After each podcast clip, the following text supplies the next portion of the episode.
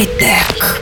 Привіт, з вами Роберт та новини зі світу технологій. Протокол BitTorrent був створений у 2001 році. На жаль, з того року активних роздач в світі більше не залишилося, і найстарішим на поточний момент вважається Torrent, створений 20 грудня 2003 року. Цікаво, що оригінальний сайт, на якому був доступний TheMatrixASC2.torrent, перестав існувати влітку 2015 року. Однак роздача файлу продовжується, і у нього досі є активні сідери.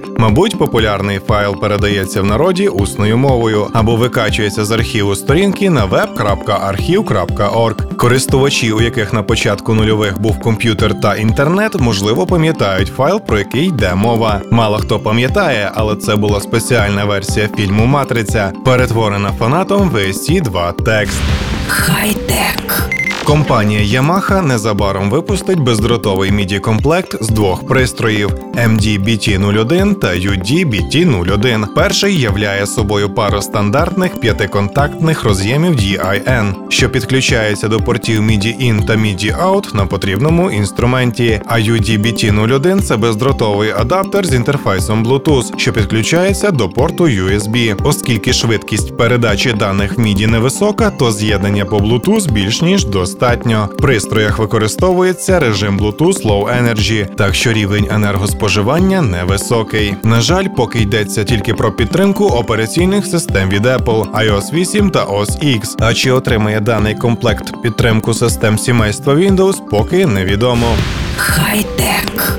Українські рекламодавці тепер можуть купувати рекламу на Коуп. Це популярний відеохостинг для створення та перегляду коротких зациклених відео до 10 секунд. Він є досить популярним в українському Фейсбук. Коуби з'являється буквально після кожної гучної події, яка викликала резонанс у соцмережах. Дотепер українські рекламодавці могли розміщувати рекламу на відеохостингу тільки безпосередньо через російський офіс. Зараз ексклюзивні права на продаж реклами на Коуп в Україні отримали отримав Sales House AdMixer. Компанія вела переговори про це ще з жовтня минулого року. Українська аудиторія Coop становить близько 12 мільйонів унікальних відвідувачів на місяць. Її ядро це молоді чоловіки від 25 до 34 років, які цікавляться кіно, телебаченням, новинами та технологіями. Реклама на Coop доступна в декількох форматах: це оверлей банер, банер бирка, а також є змога створювати брендовані канали, сторінки, налаштовану видачу за хештегом і так далі.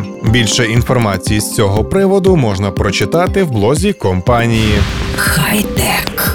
Амстердам по ряду причин відмінне місто для туристів. Це місто вільних звичаїв, де кожен може знайти розвагу собі до смаку. Тепер це стосується не тільки любителів плотських задоволень, але й геймерів. Для них побудований цілий готель, який отримав назву Arcade Hotel. У кожному номері встановлені ретро-консолі з низкою класичних ігор. При бажанні пограти в щось більш сучасне, гравець може піти в лобі, де встановлені сучасні приставки. Також є ціла бібліотека коміксів якщо хтось по них дуже скучив. Розташований готель в районі Де Пайп. Всього в готелі зараз 36 номерів, але вже найближчим часом їх кількість планують збільшити до 45. Також власник готелю планує побудувати спеціальну геймерську кімнату.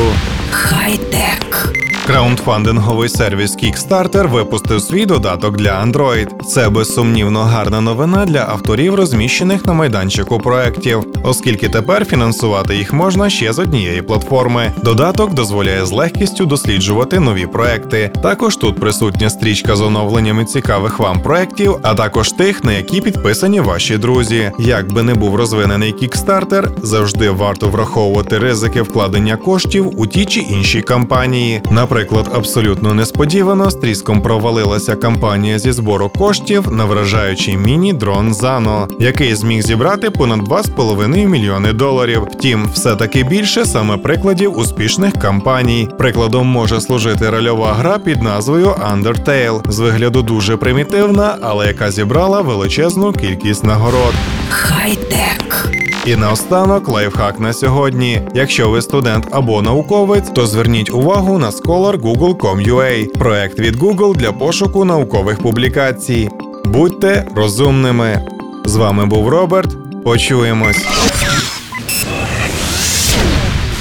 Хай-тек.